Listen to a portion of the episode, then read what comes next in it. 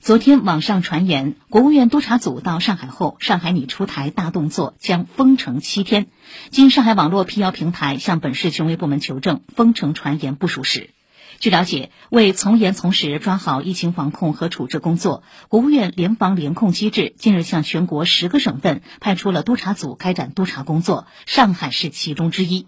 下一步，上海将坚决贯彻落实党中央、国务院部署，进一步从严从紧、从细从实抓好疫情防控工作。希望广大市民不信谣、不传谣，也不要抢购囤积食物等生活用品。上海发布昨天也在留言区回应表示，此传言为不实信息。据防控办疾控组介绍，经过上一轮重点区域和非重点区域的核酸筛查后，相当部分街镇和小区已符合要求解除封控。